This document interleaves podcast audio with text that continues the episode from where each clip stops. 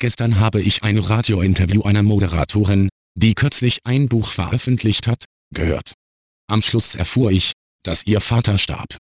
Ich bin weder Fan noch Stalkerin dieser Frau, jedoch hat mich das sehr mitgenommen. Ich kenne die Frau nicht persönlich und nach einiger Recherche habe ich die Todesanzeigen gelesen. Ich ging auf die Toilette weinen, habe das Interview während der Arbeit gehört. Ich weiß nicht, was mich geritten hat. Besagter Vater hat dasselbe Geburtsdatum wie ich.